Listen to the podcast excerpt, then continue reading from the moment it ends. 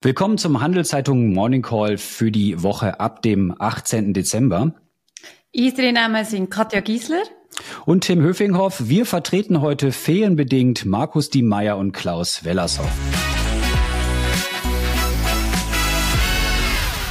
Und wie immer an diesem Tag äh, wollen wir Ihnen einen Überblick geben über die wichtigsten Entwicklungen in der Wirtschaft. Guten Morgen, Katja, zu dir. Was ist eigentlich dir aufgefallen in der vergangenen Woche? Ja, der Klaus hat uns schon letzte Woche vorgewarnt. Das ist äh, eine Woche von der Zentralbanken gewesen. Insgesamt haben äh, vier Zentralbanken ihre Entscheid gefällt. Wir haben angefangen Mittwoch mit der FED. Äh, die Tag, die hat, in dem sind wenig überraschend, Zinsen, die Leitzinsen so beibehalten wie vorher. Das heisst bei 5,5 Prozent. Allerdings überraschend doch die Töne, die jetzt angesch angeschlagen worden sind, die sind nämlich deutlich dovischer oder taubenhafter gewesen. Ähm, da muss man sagen, das hat hauptsächlich eigentlich zwei Gründe gehabt. Der erste ist sicherlich der Erfolg in der Inflationsbekämpfung. Ja, die Inflationsraten in den USA sind deutlich oben runtergekommen. Ähm, die Headline hat sich halbiert und auch bei der Core sind wir recht deutlich oben runtergekommen. Da als Klammerbemerkung, die ist zwar stark zurückgekommen, gleichzeitig müssen wir aber auch sagen, dass der Rückgang jetzt wahrscheinlich nicht mehr im gleichen Ausmaß oder gleich schnell wird stattfinden, denn wir sehen immer noch, dass ein gewisser Druck bei den Preisen vorhanden ist, wie zum Beispiel bei den Lohnzuwachsraten. Nichtsdestotrotz ist die Entwicklung sehr, sehr ermutigend und das hat die, FED auch, oder die äh, amerikanische Zentralbank auch so gesehen. Der zweite Punkt ist sicherlich auch noch die Thematik, dass sie mehr sich sorgen um die Konjunktur. Also wir sehen jetzt doch langsam eine Abschwächung. Also in dem Jahr hat sich die amerikanische Wirtschaft eigentlich noch sehr robust zeigt. Aber jetzt sehen wir seit dem Beginn vom zweiten Quartal sehen wir doch eine Abschwächung und das vor allem beim Konsum von Privathaushalt, wo gerade noch eben die amerikanische Wirtschaft gestützt hat. Das heißt, die beiden Gründe hätten so ein bisschen zum Umschwung geführt und das sieht man glaube auch gut in der Grafik, die ich euch heute Morgen mitgebracht habe. Ja, erzähl mal, was ist denn da genau zu sehen? Die Grafik zeigt quasi die Einschätzung, wie sich die Leitzinsen sollten entwickeln über die nächsten drei Jahre und langfristig. Und zwar die Einschätzung ist basiert auf äh, de, was die Mitglieder von dem Offenmarktausschuss denken, also das Gremium, wo die Leitzinsen tut, ähm, festlegen. Einerseits gerade jetzt die aktuelle Einschätzung vom Dezember und dann noch die vom September. Und da sieht man natürlich, dass die, die Einschätzung deutlich oben runtergekommen ist. Also da geht man schon davon aus, oder die aktuelle Einschätzung ist, dass man sogar nächstes Jahr 75 Basispunkte bei den Leitzinsen kann oben runterkommen. Mhm. Also, und äh, wenn man jetzt in die vergangene Woche schaut, Katja, da war ja nicht nur Fett ein großes Thema, sondern auch SNB und andere Notenbanken. Da war ja richtig viel los bei den Notenbanken. Ja, das, äh, die Woche ist sehr busy gewesen bei den Notenbanken. Wir sind dann wirklich beim Donnerstag haben, haben wir noch die anderen drei Notenbanken gehabt, wo, wo Zinsentscheid ja. gefällt haben. Wir haben angefangen mit der SNB. Die hat auch wenig überraschend Leitzinsen bei 1,75 Prozent gelassen. Allerdings, ähnlich wie die FED, ist die in der Kommunikation doch auch ein bisschen dovischer geworden. Da muss man sagen, der, SMB da ist auch in einer, einer komfortableren Situation, sage ich jetzt mal. Wir sind bei einer Inflationsrate von 1,4 Prozent. Da muss man natürlich sagen, dass der starke Schweizer Franken sicher geholfen hat. Und äh, bei der inländischen Inflation sind wir doch bei 2,1 Prozent. Aber insgesamt selbst wenn wir jetzt sagen, die Mietpreise werden jetzt noch erhöht, spielen noch ein bisschen Inflationsdruck rein und Strompreisanpassungen könnten dann noch dazukommen. Nichtsdestotrotz, wenn man jetzt nicht irgendwie Angst hat, dass, äh, dass die Inflation in der Schweiz wird davor rennen. Ich glaube, äh, äh auch die SMB hat ein bisschen mehr den Fokus äh, darauf gelegt, auf einen Abschwung, auf einen wirtschaftlichen Abschwung und dass da ein bisschen Sorgen sind. Und darum auch ein bisschen, äh, ein bisschen einen entspannteren Ton bezüglich der Geldpolitik angeschlagen.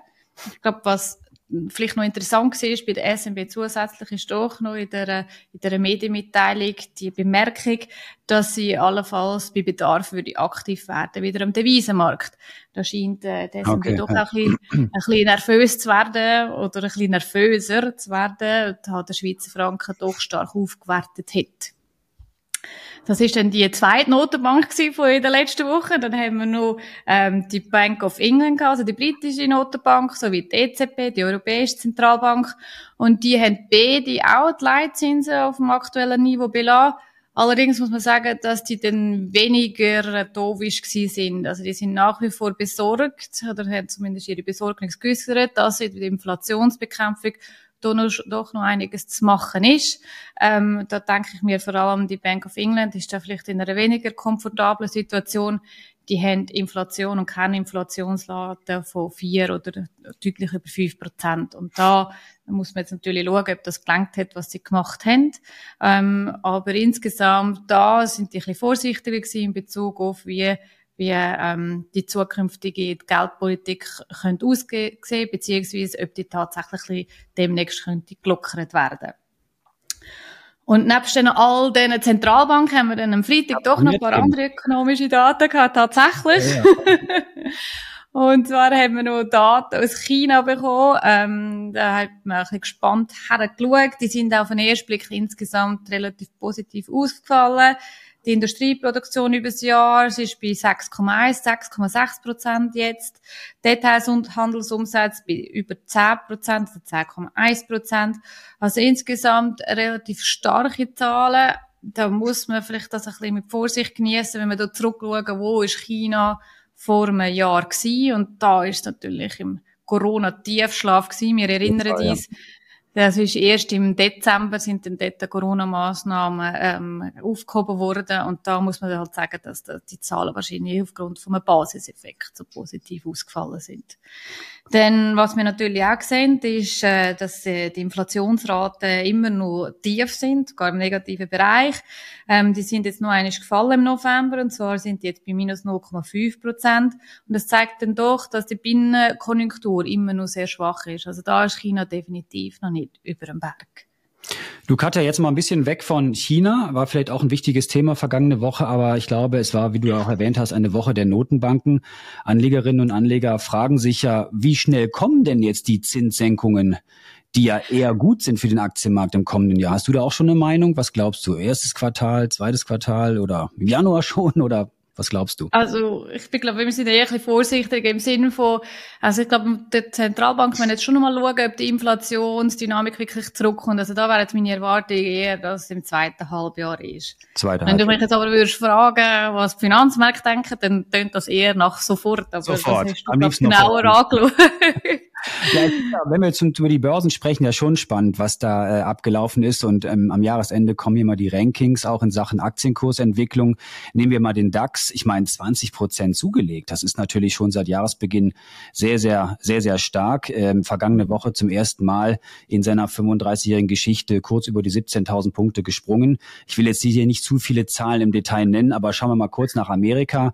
Äh, Dow Jones Rekordhoch plus 13 ungefähr, plus 13 Prozent seit Anfang Januar. S&P 500 auch 23 Prozent zugelegt. Nicht schlecht. Wenn man dann natürlich in die Schweiz schaut, ähm, gut, man sagt, knapp über 11.200 Punkten liegt der SMI, aber zwei Prozent verglichen mit 20, bisschen mau, Katja, oder?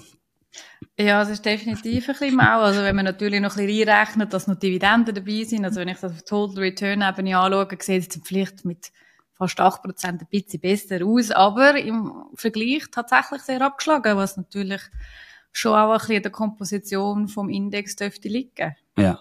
Lassen wir Aktienmärkte hinter uns, auch die Notenbanken zum Wahnsinn der Woche. Was ist dir da aufgefallen? Ja, mein Wahnsinn von der Woche ist eigentlich ein bisschen der zunehmende internationale Druck auf die, auf die israelische Kriegsführung. Also muss man sagen, der Krieg wird ja irgendwie immer ein bisschen blutiger und das ja. Leid von der palästinensischen Zivilbevölkerung ist doch, liegt doch auf den Gemütern.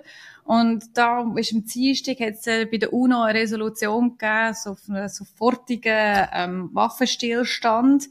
Ähm, da muss man sagen, das Erstaunliche ist viel mehr gewesen, dass das jetzt 153 Staaten unterstützt haben und die Unterstützung ist im Oktober noch bei rund 120 gewesen. Also das, äh, da wird die Zunahme, der Druck ein bisschen grösser und auch der engste Verbündete von Israel, nämlich die USA, findet es doch auch letzte Woche ein bisschen kritische Wörter. Der äh, Präsident Biden hat an einer Spendengala doch auch ein bisschen seinen Frust geäussert über die wahllose Bombardierung und dass sich ähm, die, die rechtsextreme Regierung so absolut gegen eine Zwei-Staaten-Lösung stellen. Also da kommt doch ein bisschen Unmut auf, dass man da doch auch versucht, irgendwie zu einer Lösung zu kommen und dass das nicht nur eine blutige Angelegenheit bleibt. Und da kann man wirklich hoffen, dass jetzt auf Festtag hin doch auch ein, bisschen ein Weihnachtsmärchen könnte stattfinden. So, hoffen wär's, aber es scheint, doch gibt es ein bisschen mehr Druck auf Israel. Ja, auf jeden Fall. Äh, mein Wahnsinn der Woche ist auch eher ein politisches Thema. Ähm, mir fällt auf, wie in Europa und den USA die Stimmung kippt äh, in Sachen Ukraine-Unterstützung, vor allem was da aus Ungarn an prorussischen Tönen zu hören ist. Jetzt mag man sagen, das ist nichts Neues, dass der ungarische Ministerpräsident Viktor Orban ein Putin-Freund ist, äh, Hilfen für die Ukraine blockiert und versucht, ähm, der EU, also versucht, die EU unter Druck zu setzen. Aber ich denke, man sollte sich in dem Zusammenhang nochmal klar vor Augen führen, wer denn hier für den Überfall auf die Ukraine verantwortlich ist, nämlich Putin Putin und seine russischen Truppen. Aber wie gesagt, kein Wunder, dass mit Blick auf die kommenden Wahlen in den USA und äh, der Schwäche in Europa Putin sich bestätigt fühlt in seinem Kurs. Ähm, das ist mein Wahnsinn der Woche sozusagen. Aber jetzt wieder an dich, Katja. Was steht denn eigentlich nächste Woche in der Woche vor Weihnachten auf der Agenda? Ja, wir nehmen durch den Schwung von dieser Woche mit äh, von der Zentralbank und starten dann auch diese Woche mit einer Zentralbank, und zwar am Dienstag mit der Bank of Japan. Da ist in der vergangenen Woche und Monaten sind dann doch immer wieder interessante Aussagen aufgekommen, die darauf hindeuten, dass jetzt doch ein bisschen ein Umschwung könnte stattfinden bei dieser okay. ultra expansiven Geldpolitik. Jetzt grundsätzlich würde ich jetzt nicht davon ausgehen, dass jetzt der, der Umschwung stattfindet, aber es, werden, es gibt doch immer wieder ein bisschen mehr Töne diesbezüglich. Aber ich denke noch nicht, dass das morgen wird eintreffen wird. Dann ähm, wir am Dienstag und Freitag mehr Daten aus den USA. Am Dienstag der US-Häusermarkt, da kommen Building Permits und Housing Starts raus. Da muss man sagen, dass das Niveau insgesamt nicht ganz so hoch ist wie vor ein, zwei Jahren. Erstaunlich ist aber, dass wir trotz sehr hoher Zinsen, also mit 30-jährigen Zinsen bei rund 7 Prozent, in den letzten Monaten keine weitere Abschwächung gesehen haben. Und äh, jetzt können wir mal schauen, vielleicht, ob das im November tatsächlich doch mal ein bisschen anders ist. Oder nicht. Am Freitag dann, wie? Wir werden sehen. Wir werden sehen, ja. genau. Und am Freitag werden wir dann auch noch Zahlen sehen zu den Konsumausgaben. Es wird interessant sein, ob das Bild ähnlich wird wie bei den Inflationszahlen. Dort ist ja kein Rat über den Monat und über die Wartungen angestiegen. Ähm, wir sehen auch noch dann bei Personal Income und Personal Spending, ob da die Abschwächung weitergeht. Da sind wir zuletzt bei 0,2 Prozent gewesen. Also da werden noch ein Daten kommen, wo wir werden heranschauen und wahrscheinlich auch die Finanzmärkte gespannt werden heranschauen, weil das wahrscheinlich auch ein Thema wird sein äh, in Bezug auf die Zentralbank. Also eher einige Konjunkturdaten in der kommenden ja. Woche. Wichtige Unternehmensdaten höre ich jetzt so raus, eher nicht. Ich habe auch keine großen gesehen, die jetzt die Börse irgendwie noch schütteln könnten. Man fragt sich ja mit Blick auf die Börse, kommen jetzt die großen Gewinnmitnahmen vor Weihnachten, zumal es ja wir hatten es erwähnt, ziemlich gut für viele Anlegerinnen und Anleger gelaufen ist. Und ähm, vielleicht überlegt sich auch der andere zu verkaufen, weil er sagt, hm, vielleicht gibt's dann doch den Wirtschaftsabschwung und vielleicht auch schlechte Unternehmenszahlen. Das wäre eher äh, ein Hemmnis für die Aktienkurse. Aber wollen wir jetzt so kurz vor Ende des Jahres nicht zu negativ hier enden, Katja, zumal viele Anlegerinnen und Anleger ja doch gute Zugewinne einfahren konnten in den vergangenen Monaten und Wochen. Und ähm, wie gesagt, das war's für den äh, Morning Call der Handelszeitung hier für diese Woche. Genießen Sie die Feiertage. Wir wünschen Ihnen alles Gute fürs nächste Jahr. Ja, und lassen Sie sich auch aufs Ende vom Jahr kein X für ein U vormachen und bleiben Sie gesund.